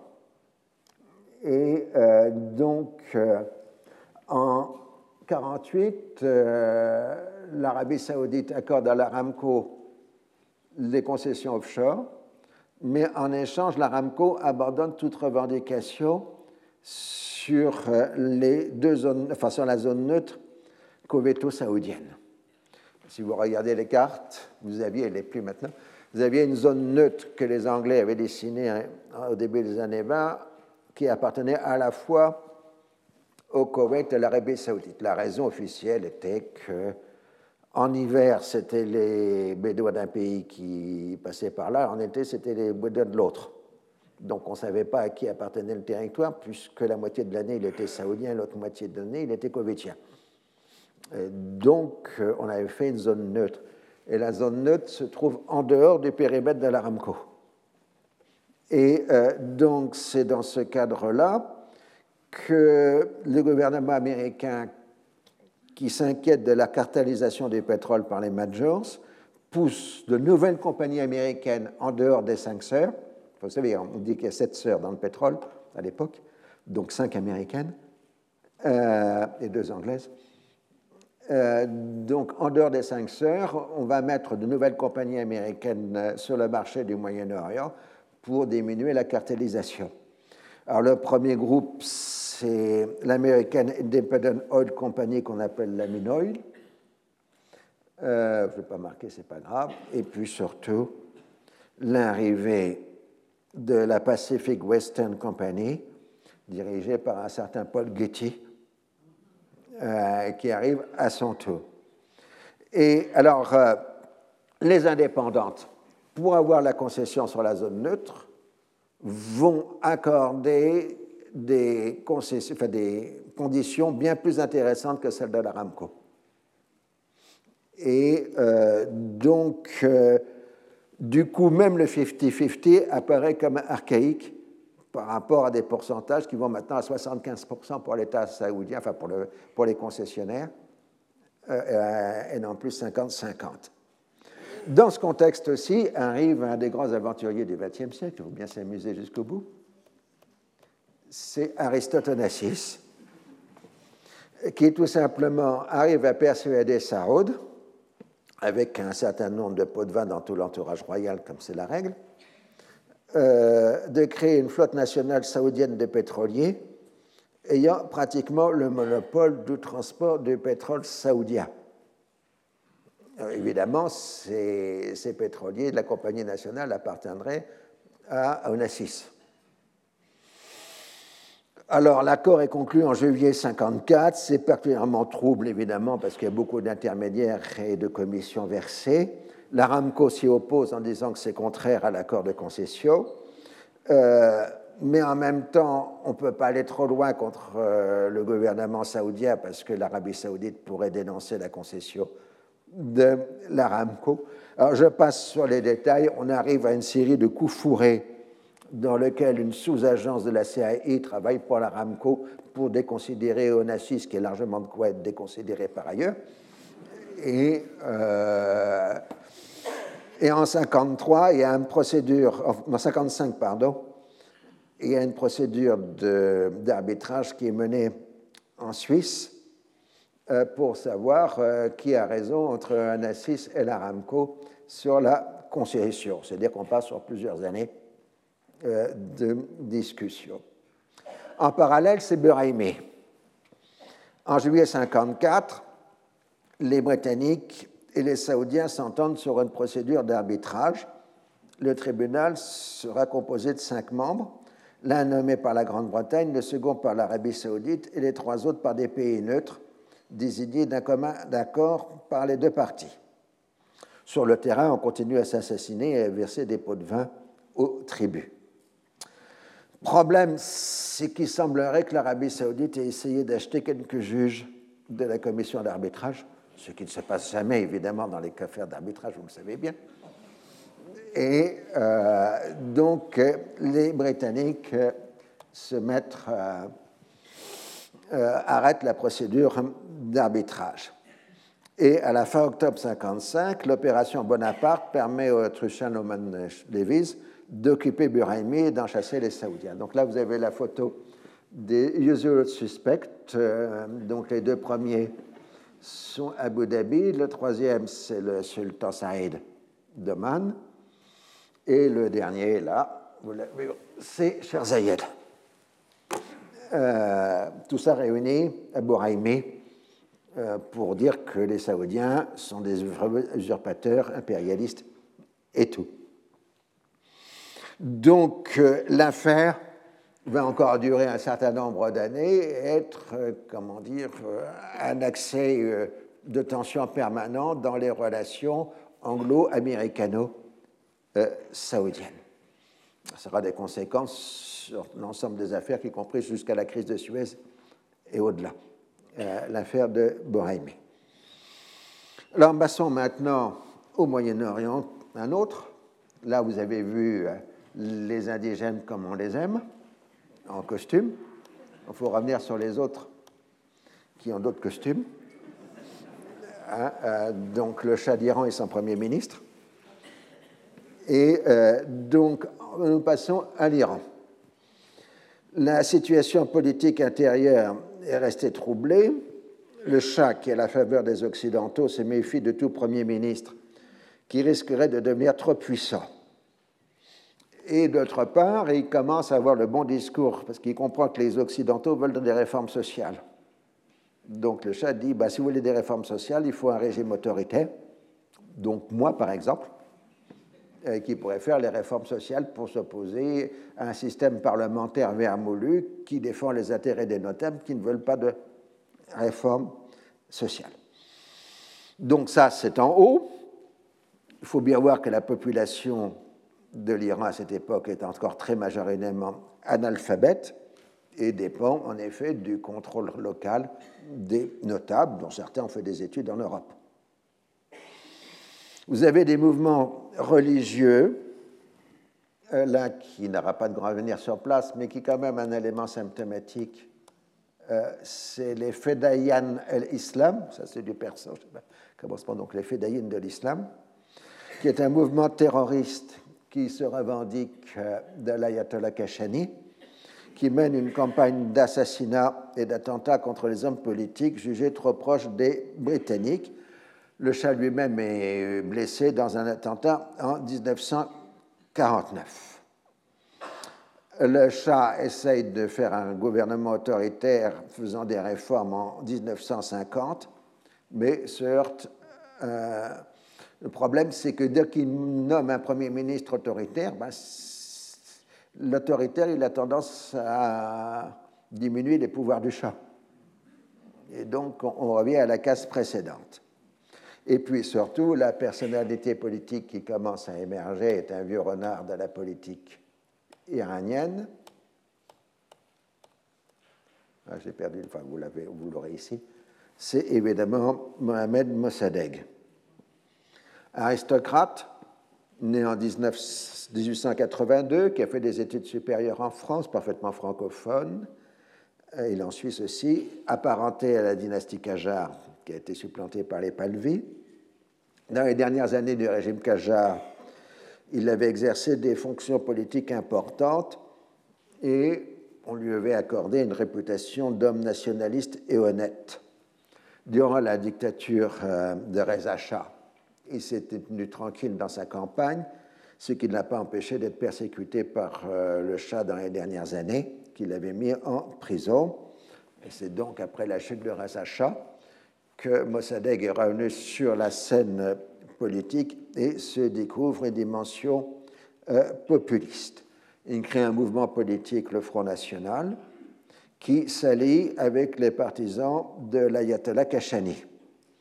Kashani, qui lui est le premier religieux musulman du XXe siècle qui voudrait être calife à la place du calife.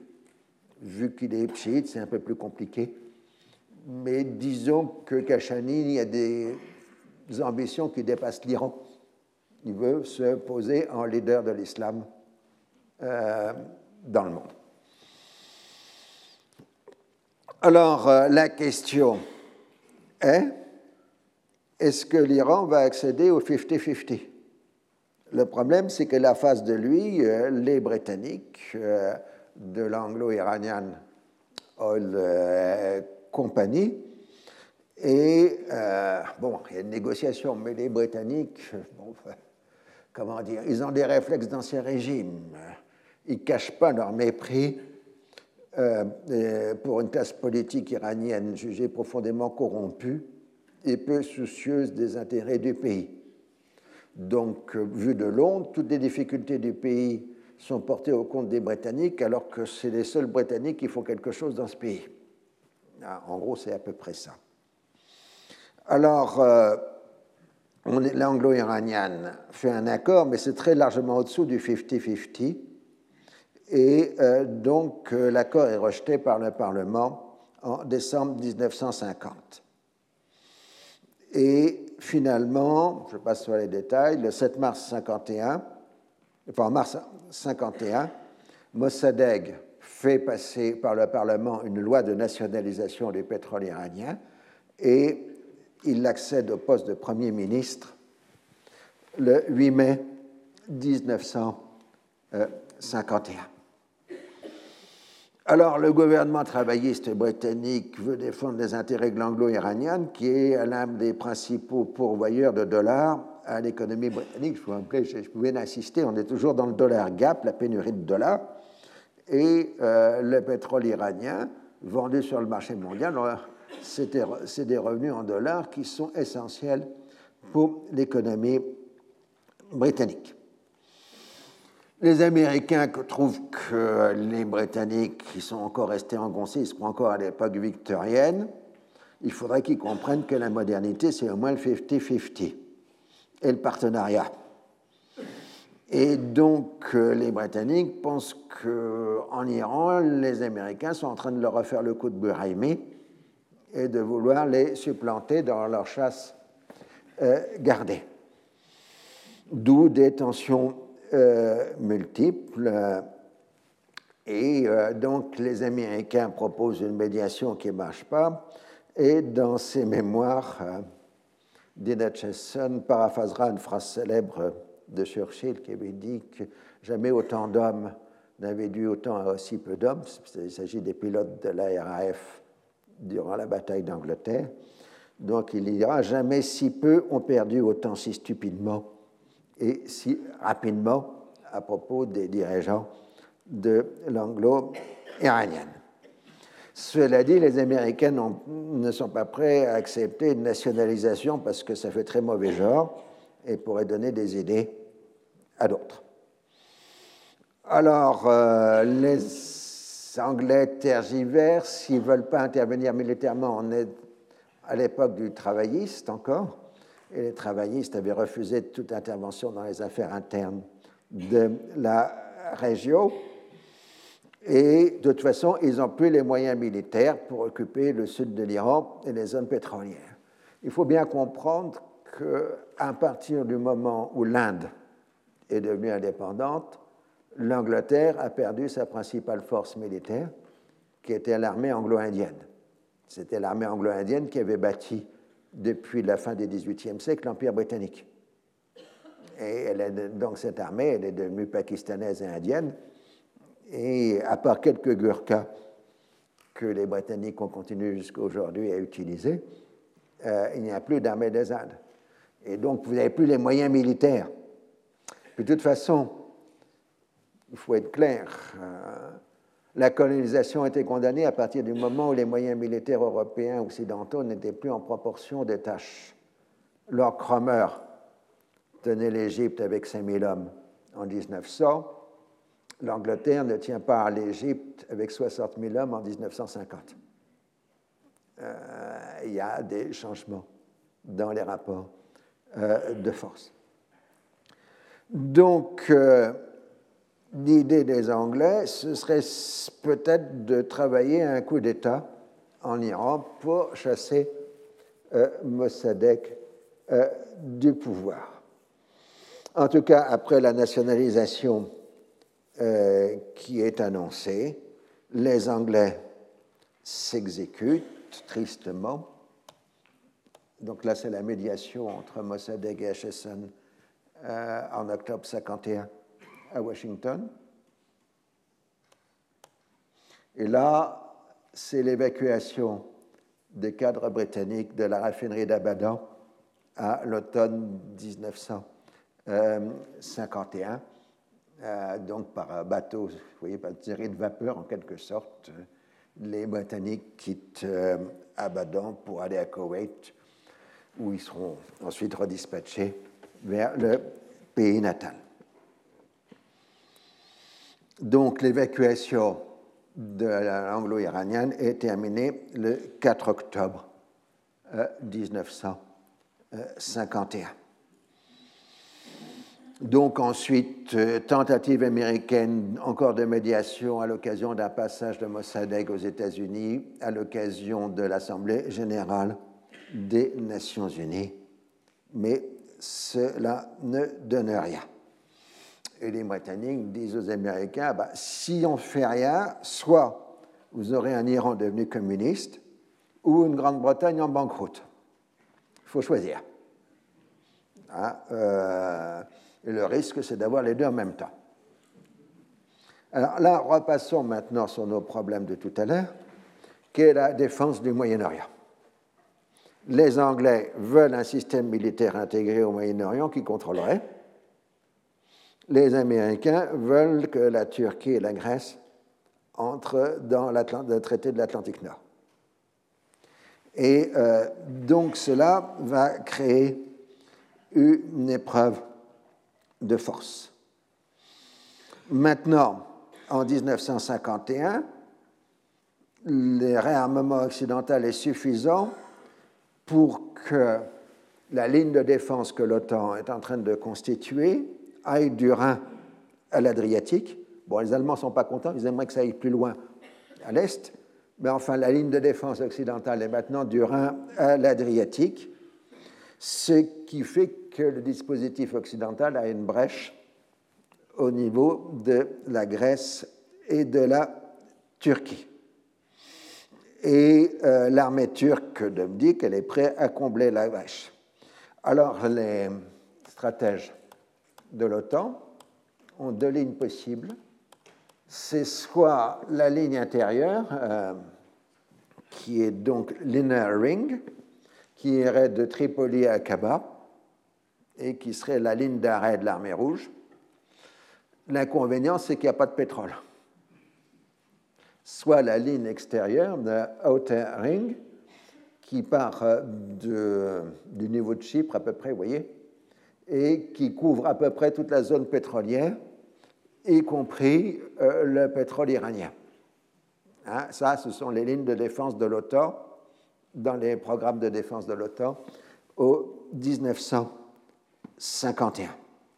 Il faudrait quand même avoir des troupes locales, puisque les Américains ont, leur armée engagée en Corée et en Europe, ils n'ont pas envie d'envoyer des contingents sur place, enfin ils n'en ont pas les moyens. Il n'y a plus d'armée des Indes. Donc la seule solution, c'est l'armée turque et l'armée iranienne. Et euh, donc, euh, Truman donne le 24 mai 1951 euh, le feu vert pour l'entrée de la Turquie dans l'alliance atlantique. Les Britanniques s'y opposent en disant Mais l'Alliance atlantique, c'est une communauté culturelle. Et la Turquie est un pays musulman, donc elle n'est pas gna, gna, gna. Vous connaissez le truc parce qu'on le resserre depuis des décennies. Et euh,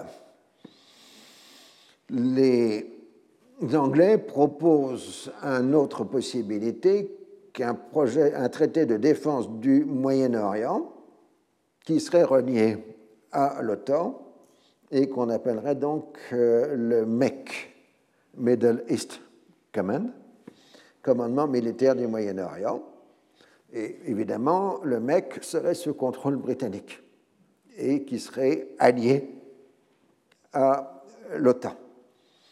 La Turquie d'Europe et l'Égée, la mer Égée, ferait partie de la zone OTAN et l'Anatolie de la zone Moyen-Orient. Le 24 mai 1951, Truman adresse au Congrès une demande de 415 millions de dollars pour une aide militaire à la Grèce et la Turquie et éventuellement à d'autres États du Moyen-Orient. Ceux-ci reçoivent aussi une aide civile de 125 millions de dollars. Et Truman affirme que le Moyen-Orient est une zone vitale pour la sécurité américaine vu qu'elle comprend la moitié des réserves pétrolières mondiales euh, et qu'elle est géographiquement posée comme indispensable. Les 125 millions de dollars couvrent aussi l'aide aux réfugiés palestiniens. Et euh, donc, euh, le département d'État fait savoir aux ambassades américaines sur place qu'il faudrait expliquer à leurs interlocuteurs arabes que les 125 millions d'Arabes ne sont pas acquis parce que le Congrès est réticent à dépenser l'argent des contribuables, Et si possible, il faudrait que les Arabes s'abstiennent de faire des commentaires dans le style accord biaisé, impérialiste, inadéquat, déséquilibré, et ainsi de suite. C'est tout le problème euh, régulier. Les Américains, ils dépensent des grosses sommes, ils envoient des hommes, etc. Ils se font plus injurier. Alors, de temps à autre, euh, les représentants américains se disent si vous nous injuriez trop, on n'arrivera plus à avoir les votes au Congrès pour votre argent. Euh, mais bon, c'est devenu un tel réflexe dans la région qu'on ne peut pas s'en empêcher euh, jusqu'à aujourd'hui. Euh, et en effet, l'aide étant divisée en par moitié pour Israël d'un côté et l'autre moitié pour les États arabes, c'est considéré comme une injure. Et donc, évidemment, le Congrès américain n'aime pas trop ce manque de gratitude ou cette marque d'ingratitude. Mais on sait toujours que les colonisés et dominés sont ingrats devant leurs dominants. C'était déjà la pensée britannique qui ne comprenait pas pourquoi les indigènes étaient absents de gratitude envers leur domination.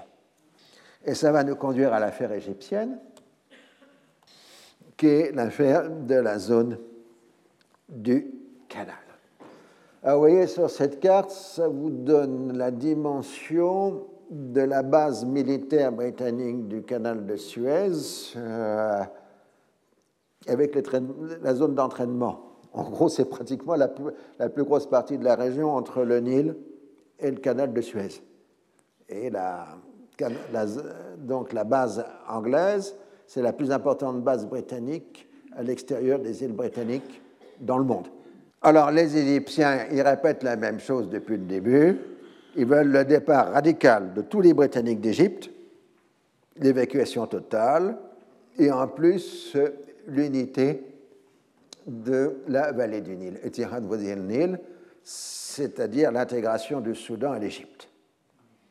Alors, les Britanniques ne veulent pas quitter l'Égypte parce qu'ils ont besoin de la base militaire dans toute la défense du Moyen-Orient et ils ne veulent pas livrer les Soudanais à la corruption égyptienne. Ce qu'ils disent, c'est ce qu'ils pensent, en tout cas. Et euh, donc, euh, la discussion traîne depuis des années, enfin depuis 1946, sur les deux points, euh, la question du Soudan et la question de la présence militaire Ce qu'il faut comprendre, c'est euh, que la présence militaire britannique est devenue littéralement insupportable pour la population égyptienne remplie de nationalisme. J'avais un ami, il est décédé maintenant, qui était un Libanais d'Égypte, et qui m'a dit quand j'ai vu des soldats britanniques lynchés dans les rues d'Alexandrie en 1947, j'ai compris qu'il fallait quitter le pays. Euh, et ça montre la violence, c'est la montée de l'hostilité aux euh, Britanniques à ce moment-là. Alors, euh, la discussion porte sur le Soudan sur comment définir un droit d'autodétermination de la population euh, soudanaise. Pour le reste, pour la question militaire, bah, les Anglais proposent ce mec Middle East Common, euh, qui comprendrait la Grande-Bretagne, les États-Unis, la Turquie, l'Égypte, la France, les pays du Commonwealth, en particulier l'Afrique du Sud qui est intéressée à Suez, évidemment, l'Australie et la Nouvelle-Zélande, toujours aussi intéressés par Suez. Ce qui est un magnifique coup psychologique parce qu'en gros, on met dans le panier tous les colonisateurs du monde arabe. Euh, et évidemment, c'est extrêmement mal reçu en Égypte.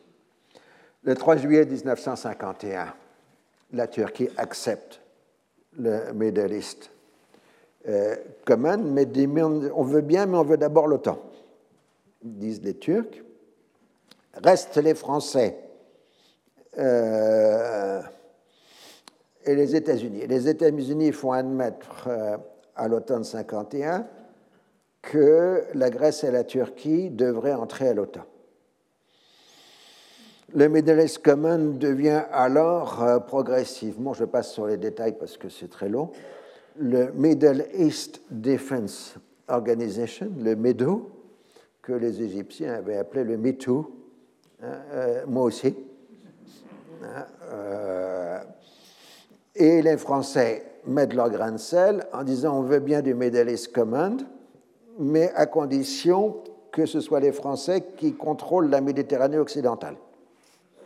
Euh, parce que la France est en Algérie à l'époque. En plus, les protectorats sont encore là, de Tunisie et du Maroc. Donc, euh, depuis la fin du XIXe siècle, la Méditerranée occidentale est un lac français. Et euh, donc, les Français exigent d'avoir le commandement de la Méditerranée occidentale. Les Américains ne veulent pas que la sixième flotte dépende d'un commandement français. Et les Anglais non plus, d'ailleurs. Dans ce contexte confus, vous avez l'arrivée, enfin les élections britanniques du 25 octobre et l'arrivée de Winston Churchill, enfin le retour de Winston Churchill au euh, pouvoir à 77 ans et Anthony Eden qui revient au Foreign Office. Les conservateurs donc, qui reviennent au pouvoir en Grande-Bretagne ont vivement critiqué la politique des travaillistes dans la région et parlent de fermeté. Dans le dossier iranien, il n'est pas question d'accepter une confiscation sans compensation. Eden rejette le chantage qu'il faut choisir entre Mossadegh et les communistes. Il est particulièrement indigné du refus iranien de revoir venir les techniciens britanniques en Iran. En Égypte, le parti Waft au pouvoir s'est largement déconsidéré du fait de son incapacité à faire des réformes sociales, de sa volonté de ménager le roi Farouk et des accusations justifiées de corruption euh, au plus haut niveau des personnalités du parti. Les frères musulmans sont eux-mêmes très divisés et se sont rapprochés du palais pour faire pièce au Waft. Leurs idéologues évoquent dans différents ouvrages une justice sociale qui rejette à la fois le capitalisme et le communisme, mais en réalité, la confrérie n'a pas de véritable programme dans ces domaines. En dehors d'une opposition ou d'une stricte moralité publique, les projets sont vagues. Quand ils parlent de régime islamique, il n'y a pas de détails, on ne sait pas très bien ce que cela veut dire. Il reste au WAFT donc de prendre la revendication nationale. Dès novembre 1950, Nahas Pacha a menacé de dénoncer le traité de 1936 et l'opinion publique l'a pris au mot. Le vote par la puissance occidentale de la résolution du 1er septembre 1951 sur la liberté de passage par le canal de Suez a attisé les passions nationalistes en Égypte. Donc, euh, les Occidentaux préparent pour le 10 octobre 51 une démarche collective auprès des autorités égyptiennes pour le présenter le Médou. Mais le 8 octobre 51, Nahas Pacha dénonce le traité anglo-égyptien qu'il avait conclu 15 ans auparavant, ainsi que l'accord de condominium de 1899 sur le Soudan, et Farouk est proclamé roi d'Égypte et du Soudan. Le 13 octobre, les propositions occidentales sont transmises au gouvernement égyptien qui les rejette le 15 octobre 1951. Les Occidentaux considèrent que la dénonciation du traité est une violation du droit et qu'on ne peut pas l'accepter. En revanche, toutes les opinions publiques du monde arabe se solidarisent avec l'Égypte qui défie l'impérialisme on signale que le Médo, donc c'est les Turcs, les Français, les Anglais, donc tous les coloniaux. Et en plus, dans la région, on a un très mauvais souvenir des Anzacs, hein, Australiens et Néo-Zélandais, euh, qui euh, se sont battus dans les deux guerres mondiales dans la région. Et la violence des soldats des Anzacs contre la population locale a laissé un très mauvais souvenir. C'est bien montré dans le film de Youssef Chahine, Alexandrie, pourquoi euh, l'attitude des Égyptiens par rapport aux Australiens en particulier. Euh, alors beaucoup craignent ensuite qu'Israël entre dans le Mido, tandis qu'Israël a peur que le Mido renforce la position arabe. Le problème, c'est qu'il faudrait que Le WAFT concrétise, ce n'est pas simple de dénoncer, il faut agir. Comme les Britanniques ne bougent pas, le gouvernement wafdiste rappelle tous les travailleurs égyptiens travaillant sur la base britannique. Les Britanniques répondent en important des travailleurs, y compris des réfugiés palestiniens de Jordanie, euh, pour travailler à la place des, euh, Égyptiens. La zone du canal est mise sous loi martiale et le Sinaï est coupé du reste de l'Égypte. La réponse égyptienne, c'est la multiplication des attentats contre euh, les positions britanniques et les représentants britanniques dans la région du canal, en particulier par la création de bataillons de la libération, Kataïb el Tahrir, euh, dont on ne connaît pas trop les contenus. En gros, ce serait plutôt, enfin, ce sont des combattants volontaires qui sont encadrés et formés par la police et l'armée égyptienne. Alors, on accusait les Kataib et Tahrir d'être proches des frères musulmans, ce qui ne semble pas être vraiment euh, le cas. Il suffit de voir que plusieurs des bataillons portent le, nom de héros nationaux égyptiens et non pas de héros de combattants de l'islam en particulier. Secrètement, le gouvernement égyptien fait des sondages auprès des soviétiques pour savoir s'il ne pourrait pas avoir des livraisons d'armes, mais Staline refuse. Les Égyptiens tentent aussi d'agir par le biais des Américains sur les Britanniques.